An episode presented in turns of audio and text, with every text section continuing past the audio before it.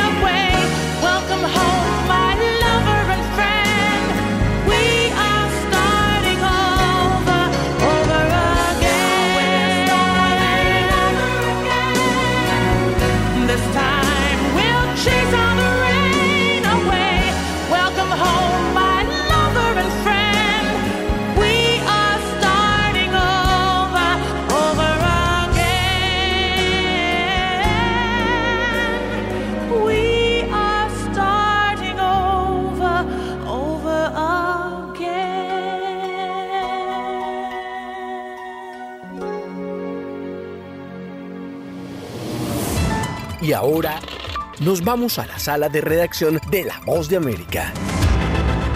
Desde La Voz de América en Washington les informa Tony Cano. Un hombre de Tennessee que arrastró a un policía hacia una turba de manifestantes durante uno de los actos de violencia más estremecedores durante el asalto al Capitolio de Estados Unidos fue condenado este jueves a más de siete años de prisión. Albuquerque Cosperhead se negó a hablar ante la corte antes de que la jueza federal de distrito, Amy Berman Jackson, lo condenara a siete años y seis meses de prisión, seguidos de tres años de libertad supervisada. Una investigación criminal que revisa la apuesta policial a la masacre escolar en Ubalde, en la que murieron 19 niños y dos maestros, será concluida para el final del año, dijo este jueves el jefe de la Policía Estatal de Texas. El coronel Steve McCrow, jefe del Departamento de Seguridad Pública del Estado, señaló en una reunión pública en Austin que las conclusiones de los Rangers de Texas serán entregadas a los fiscales en unos dos meses. La representante republicana Liz Cheney respaldó este jueves y planea hacer campaña por la representante por Michigan Elisa Slotkin, la primera vez que la detractora del expresidente Donald Trump y que perdió las primarias del Partido Republicano ha cruzado las líneas partidistas para apoyar formalmente a un político demócrata. La secretaria del Tesoro de Estados Unidos, Janet Yellen, dijo este jueves que los nuevos datos del Producto Interno Bruto muestran la fortaleza de la economía estadounidense, pero también algunos indicios de una saludable desaceleración que podría tener un impacto positivo en la inflación. Yellen señaló que todavía no prevé una recesión, pero que el Ejecutivo tiene capacidad fiscal para responder a la debilidad económica si es necesario. Las acciones de Twitter Inc. serán suspendidas de la negociación este viernes, según el sitio web de la Bolsa de Nueva York, mientras el multimillonario Elon Musk enfrenta la fecha límite del 28 de octubre, establecida por una corte para cerrar la compra de la empresa de redes sociales en 44 mil millones de dólares. Musk, la persona más rica del mundo, visitó el miércoles la sede de Twitter en San Francisco e insinuó que era el máximo responsable de la tras actualizar su biografía a perfil a Chief Tweet. La Agencia Policial Mundial Interpol ha declarado que se está preparando para el riesgo de que los entornos inmersivos en línea, el metaverso, puedan crear nuevos tipos de ciberdelincuencia y permitir que los delitos existentes se realicen a mayor escala. Desde la Voz de América en Washington, les informó Tony Cano.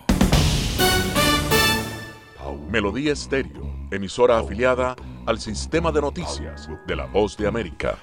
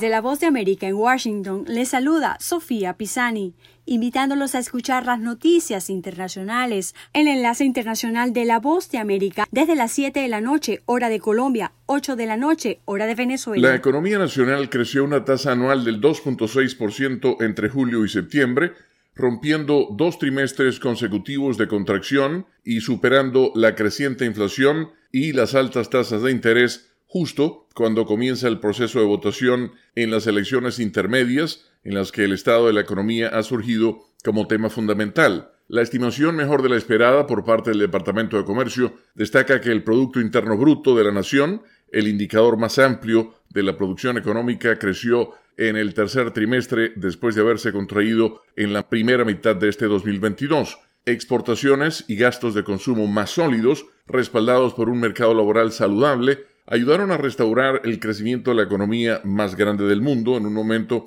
en que aumentan las preocupaciones debido a una posible recesión. Según la agencia AP, el gasto del consumidor, que representa alrededor del 70% de la actividad económica estadounidense, se expandió a un ritmo anual del 1.4% en el trimestre julio-septiembre, es decir, inferior a la tasa del 2% registrada entre abril y junio. El gasto público también ayudó porque aumentó a un ritmo anual del 2.4%, el primer aumento en este tipo desde principios del año pasado con un gasto de defensa sustancialmente mayor encabezando la categoría.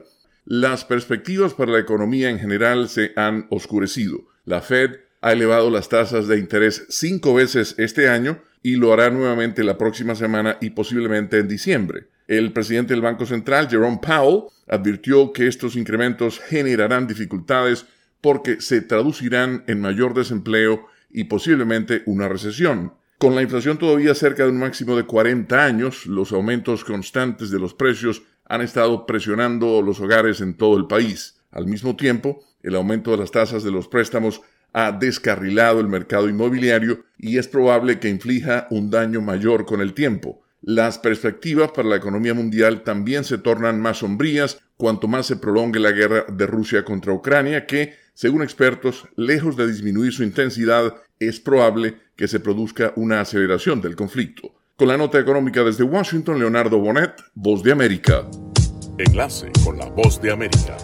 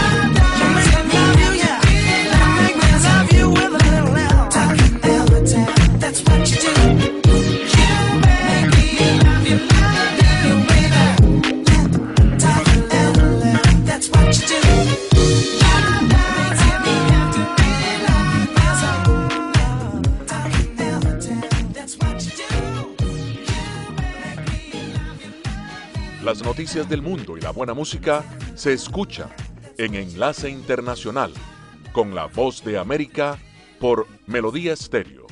En las próximas horas, el multimillonario Elon Musk podría cerrar el trato de compra de Twitter para cumplir con la fecha límite impuesta por el Tribunal de Equidad de Delaware y algunos especialistas anticipan que el acuerdo que supera los 44 mil millones de dólares podría ser anunciado próximamente por el hombre más rico del mundo, luego de que cambiara su perfil en la red social al de jefe tweet y posteara un divertido video entrando a la sede de la compañía en la ciudad de San Francisco. La fecha límite del viernes 28 de octubre para finalizar el trato fue ordenada por el ente regulador a principios de octubre y representa el paso más reciente en una batalla épica, luego de que Musk firmó un acuerdo a comienzos de año para adquirir Twitter y luego trató de retractarse, lo que llevó a la compañía a demandar al CEO de Tesla para obligarlo a cerrar el pacto. Si las dos partes no cumplen con la fecha límite del viernes, el próximo paso podría ser un juicio en noviembre la que podría ser la transacción más importante del año en lo que a empresas de tecnología se refiere, ha estado salpicada por los escándalos desde que salió a la luz pública en abril y recientemente el diario The Washington Post afirmó que Musk les dijo a posibles inversionistas que planean despedir a más de la mitad de los 7.500 trabajadores de Twitter cuando se convierta en propietario de la empresa. El periódico citó documentos y fuentes anónimas familiarizadas con la deliberación, una noticia que no ha sido comentada por Musk ni por su equipo de asesores. Elon Musk, de 51 años, ha compartido pocos detalles concretos sobre sus planes para la plataforma de redes sociales y si bien ha promulgado la libertad de expresión y se ha burlado de los robots de spam desde que acordó comprar la compañía en abril, lo que realmente quiere hacer al respecto sigue siendo un misterio. Sin embargo, algunos analistas de tecnología han especulado que Musk quiere usar a Twitter para ayudar a crecer una aplicación de todo similar al servicio de WeChat en China, que permite a los usuarios realizar chat de videos, enviar mensajes, transmitir en vivo, escanear códigos de barras y realizar pagos. La red social Twitter fue creada en 2006 y actualmente cuenta con más de 220 millones de usuarios alrededor del mundo. Héctor Contreras, Voz de América, Washington. En Melodía Estéreo, enlace internacional con la voz de América. I know that he gave his life for me, set all our spirits free. So I wanna do right, wanna do right all of my life. I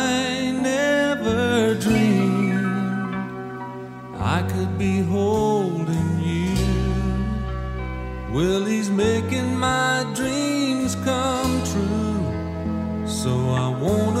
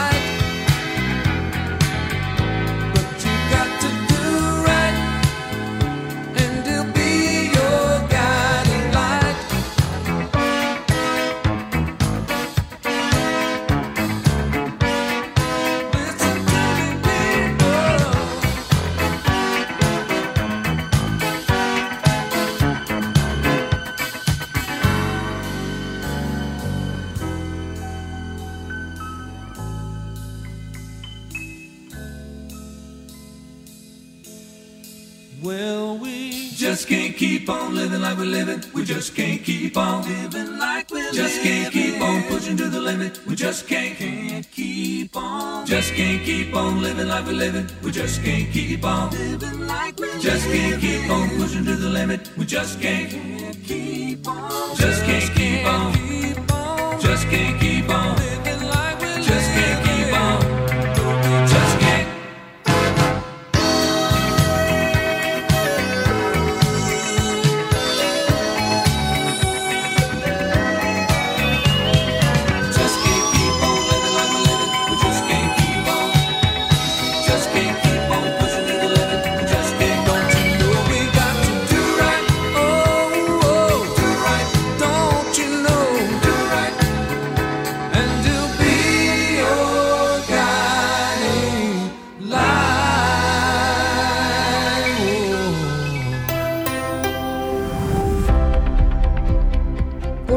Saludos a nuestra audiencia desde Washington. Soy Yoconda Tapia y hoy en Conversando con la Voz de América abordamos el tema de los migrantes venezolanos en Colombia, sobre todo aquellos que lograron llegar a Necoclí, la última parada antes de cruzar el temido tapón del Darién. Allí los sorprendió el aviso de que no podrían cruzar la frontera de México con Estados Unidos y su situación es dramática. Nuestro colega Manuel Arias entrevistó a Tony Vitola, presidente de la organización Colonia de Venezolanos en Colombia, y desde Medellín comparte detalles de esta emergencia. Durante estos últimos meses, Medellín ha sido el epicentro o ha sido un punto de inflexión entre el desplazamiento de la población migrante venezolana hacia la selva del Darién, a través de la terminal del norte, donde cogían un bus para ir a Necoclí. En vista de esta nueva decisión por parte del gobierno estadounidense, implicó que se generara un clima de incertidumbre. Muchos venezolanos que ya se encontraban aquí en Medellín, que venían de otros departamentos en, aquí en Colombia o incluso desde otros países y que tenían como destino llegar a Estados Unidos ¿no? y atravesar la selva del Darién. Muchos de ellos quedaron como en la incertidumbre en lo que iban a hacer ¿no? Eh, o a dónde iban a ir en vista de que ya no podían tomar esta ruta. Eh, lo que hemos percibido es que muchos de ellos han manifestado a través de los grupos de venezolanos en Medellín eh, su intención de radicarse acá en Medellín en vista de que, bueno, para ellos ya no de pronto es una posibilidad retornar a Perú, Ecuador, Chile o incluso Venezuela, en la cual muchos de ellos eh, provenían y ven como Medellín el destino más fácil y en vista también digamos como de, la acogida que ha tenido la, la, población paisa hacia la población migrante, entonces ya muchos están preguntando que dónde puedo conseguir trabajo, cómo puedo insertarme acá en Medellín, preguntando por arriendos o incluso muchos ya directamente en condición de mendicidad acá en Medellín. Entonces, es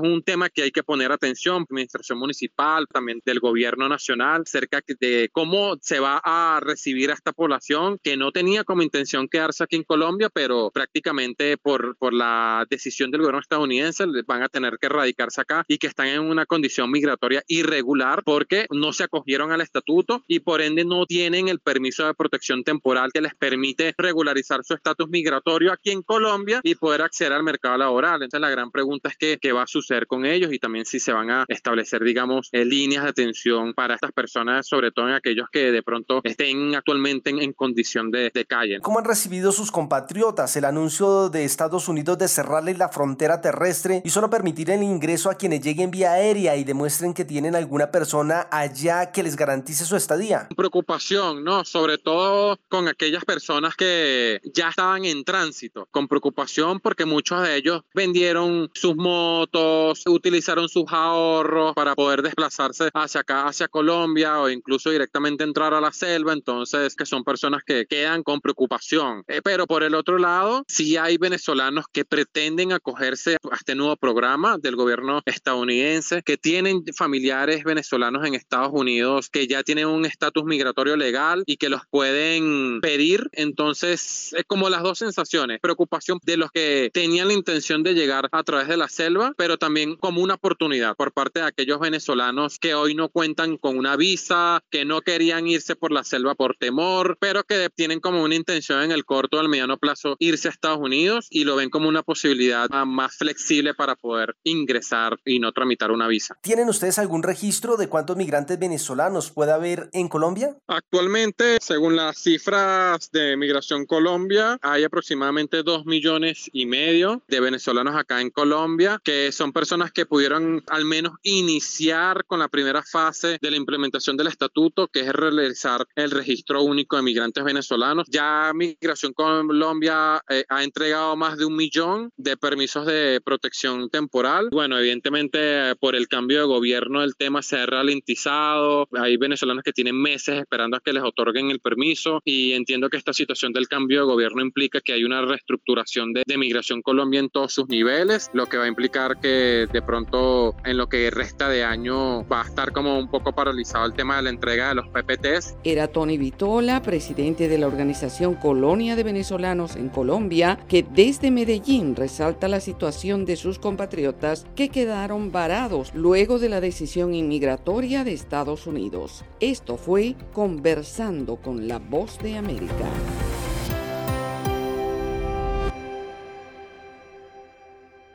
Melodía Estéreo, emisora afiliada al sistema de noticias de la Voz de América.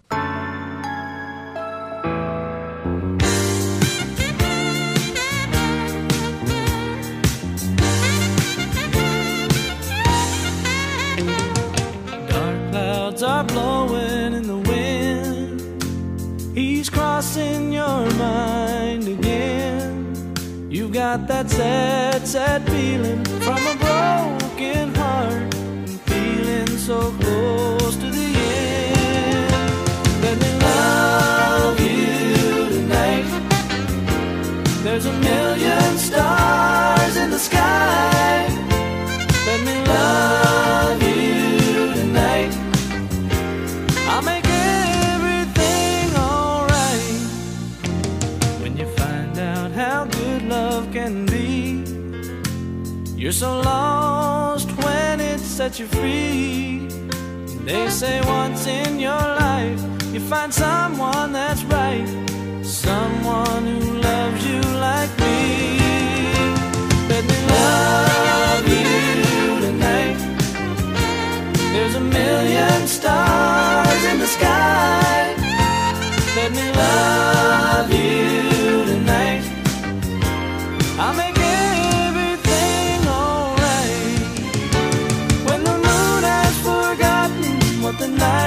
about,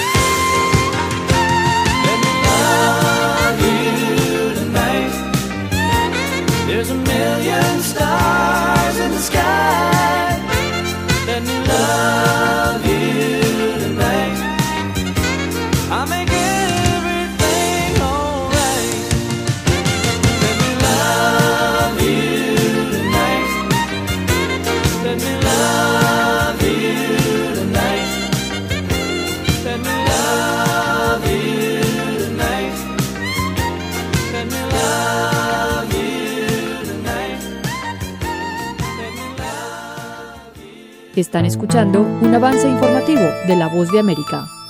Las personas con un sistema inmune muy debilitado, como las infectadas por el VIH, pueden experimentar síntomas graves e incluso morir por una infección de viruela del mono, según un estudio estadounidense publicado este miércoles. El estudio analizó los casos de 57 pacientes en Estados Unidos hospitalizados con complicaciones graves de viruela del mono. Casi todos, el 83%, tenían el sistema inmune gravemente debilitado en la mayoría de los casos debido a una infección por el virus de la inmunodeficiencia humana VIH.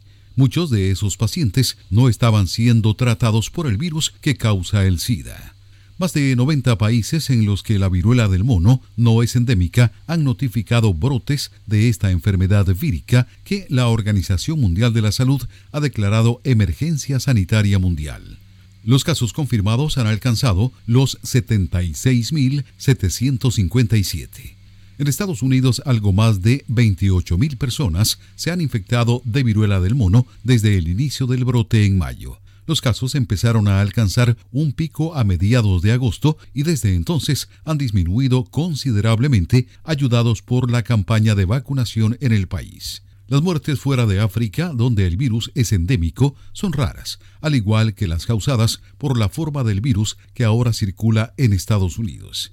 Para el estudio, las autoridades sanitarias investigaron algunos de los casos más graves de viruela del mono que se contagia por contacto estrecho con una persona infectada. En total, se descubrió que 47 de estas personas también estaban infectadas por el VIH, aunque solo cuatro de ellas estaban recibiendo terapia antirretroviral, unos potentes medicamentos que mantienen el virus a raya. La mayoría, 95%, eran hombres y el 68% eran afrodescendientes. Tony Cano, Voz de América, Washington. Desde Washington le saluda Gonzalo Abarca para invitarlos a escuchar Enlace Internacional con la Voz de América, lunes a viernes, 7 de la noche, por Melodía Estéreo y en simultánea por melodíaestéreo.com.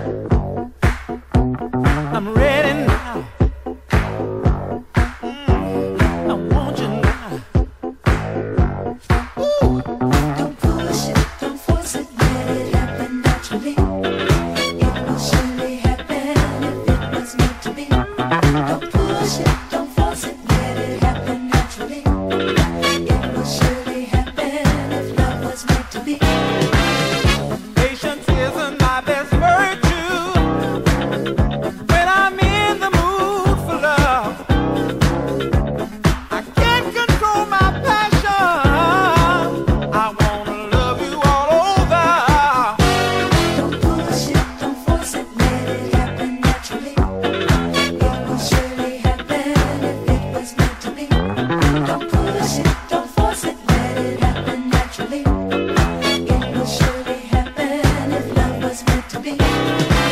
My nature's high and inside, I'm burning.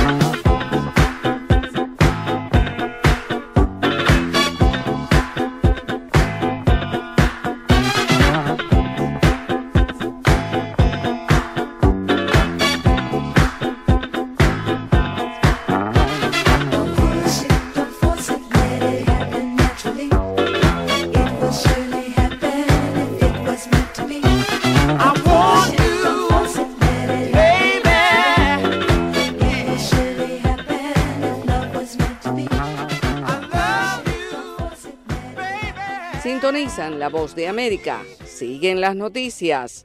Varios hechos que en los últimos días han causado conmoción en Venezuela, entre ellos el caso de un hombre que abusó de sus seis nietas menores de edad y el asesinato de una niña de cinco años, cuyo cadáver fue hallado con múltiples heridas y lesiones en las zonas íntimas, ha desatado el rechazo de los venezolanos y ha generado el surgimiento de una campaña para condenar la violencia contra niños, niñas y adolescentes. El Movimiento Ecológico de Venezuela anunció que estudia presentar ante la Asamblea Nacional de Mayoría Chavista y el Poder Ejecutivo una propuesta de castración química para quienes cometan un delito de violación. El método es utilizado en varios países para tratar a delincuentes sexuales a través de medicamentos para reducir el deseo sexual, una opción que para Alejandro Aguilera, diputado por esa organización política, es viable. El fin es que nosotros podamos estudiar y evaluar desde todo punto de vista, desde el punto de vista social, desde el punto de vista jurídico, si este mecanismo es aplicable y se pudiese tropicalizar, si hay que hacer algunas modificaciones a lo que es el sistema social venezolano y el sistema jurídico. Sin embargo, para especialistas como la psicóloga Magdimar León, coordinadora de la Asociación Venezolana para una Educación Sexual Activa, se trata de una propuesta absurda y considera que las acciones deben ser de otra naturaleza. La violación sexual en Venezuela puede ser realizada con el pene, por supuesto, pero también con el dedo y con objetos. Y no es verdad que todos los abusos sexuales contra niños, niñas y adolescentes son cometidos con penetración por parte del pene. Creo que aquí lo que hay detrás es realmente un desconocimiento del tema. El Ministerio Público informó en septiembre que durante los primeros ocho meses del año recibió 718 denuncias de abusos sexuales contra niños, niñas y adolescentes, y semanas antes anunció el inicio de una campaña contra la pedofilia. Carolina Alcalde, Voz de América, Caracas. Escuchan Enlace Internacional con la Voz de América por Melodía Estéreo y melodíaestéreo.com.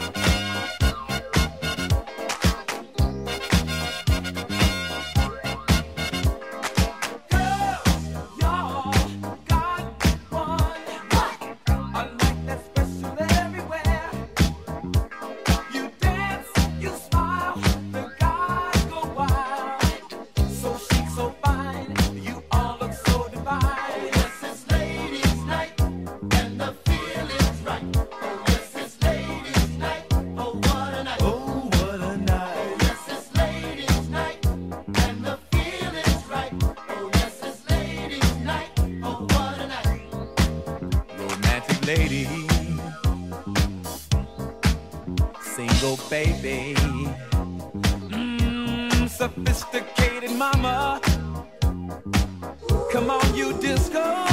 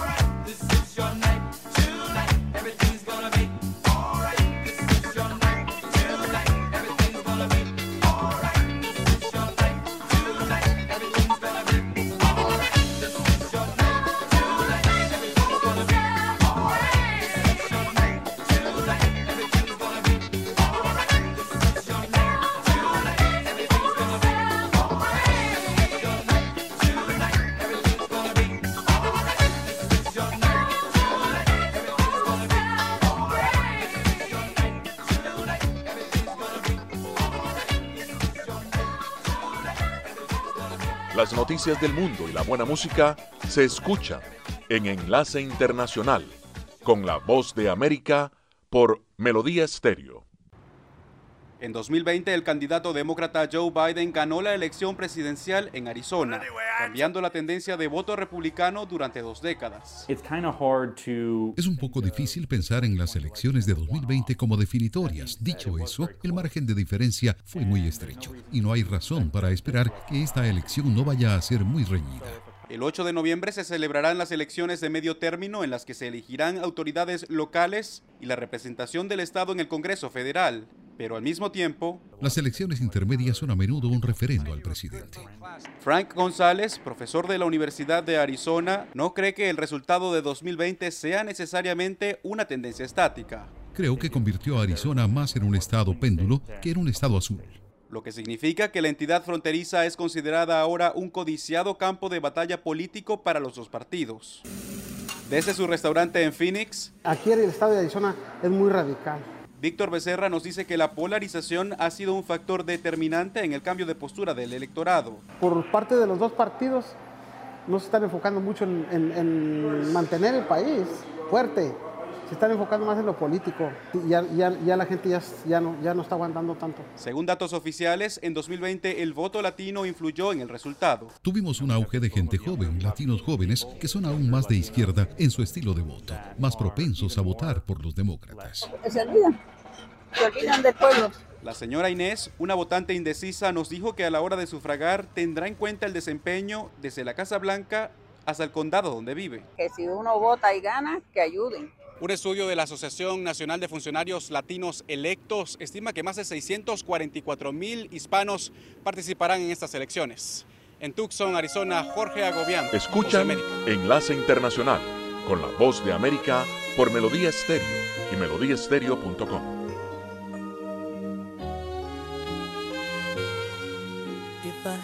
to live my life without you near me, the days would all be empty. The nights would seem so long. With you, I see forever oh so clearly.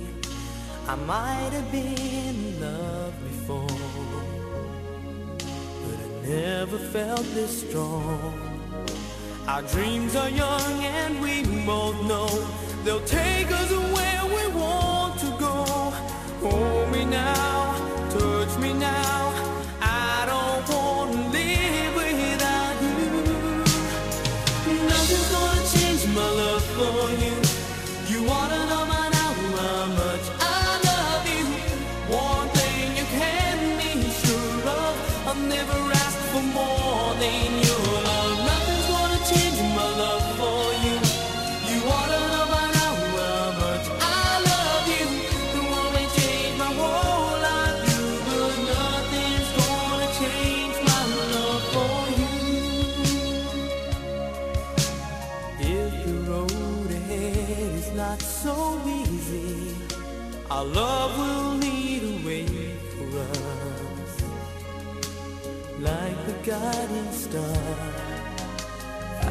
there for you if you should need me. You don't have to change a thing. I love you just the way you are. So come with me and share the view. I'll help you see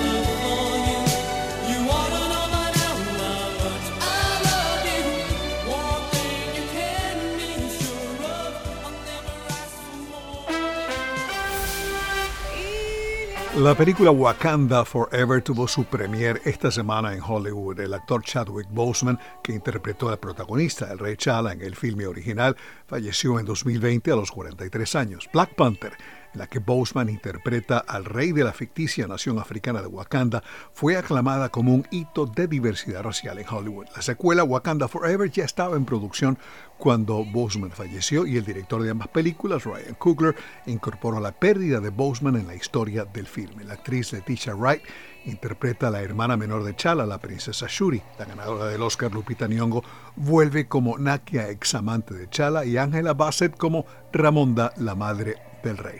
La película comienza su estreno mundial en los cines a partir del miércoles 9 de noviembre y en Estados Unidos será estrenada oficialmente dos días después, el 11 de noviembre, coincidiendo con el fin de semana largo por el feriado del Día de los Veteranos. El filme que muchos dicen salvó la taquilla de la pasada temporada de verano, Top Gun Maverick, recientemente superó Avengers Infinity War para convertirse en la sexta película con más ingresos en la historia de la taquilla estadounidense. La secuela del éxito de Tom Cruise de 1986 ha generado casi 1.500 millones de dólares a escala mundial y 690 millones de dólares desde que fue estrenada en Estados Unidos para el feriado de Memorial Day a fines de mayo pasado. Angelina Jolie fue seleccionada como la divina, la legendaria María Callas, para una nueva película biográfica dirigida por Pablo Larraín, el mismo director de Jackie. María narra lo que, según analistas, es la hermosa y trágica historia de la vida de la más grande cantante de ópera del mundo durante sus últimos días en París en la década de los años 70. Angelina Jolie dijo que para ella es un sueño haber sido seleccionada para interpretar la historia de María Callas. El álbum Rock of the Westies fue publicado en octubre de 1975. El trabajo discográfico de Elton John incluye los temas Yale Help, Wednesday Night, Ugly Dan Dare, Island Girl I Feel Like a Bullet in the Gun of Robert Ford. Como pasa frecuentemente en el mundo de la música, las mejores canciones de un artista no son necesariamente sus más famosas creaciones y eso es precisamente lo que pasa con Rock of the Westies, que tiene muy buena música pero cuyo único éxito comercial fue Island Girl.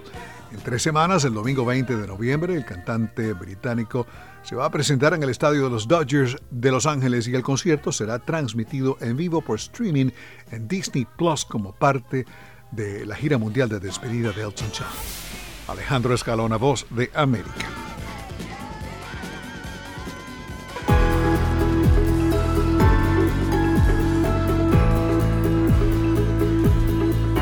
Soy Héctor Contreras y les agradezco la sintonía. Soy Yoconda Tapia y les agradezco el privilegio de la sintonía.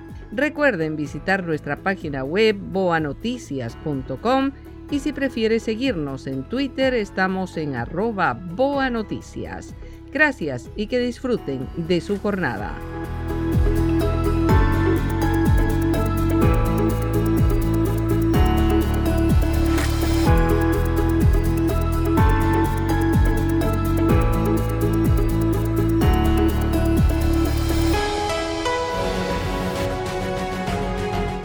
Enlace Internacional es una producción de cadena de noticias y La Voz de América. Editores Jorge Pérez Castro y Gabriel Villarreal Ángel. Periodista Sala de Redacción de La Voz de América. Producción ejecutiva Jimmy Villarreal.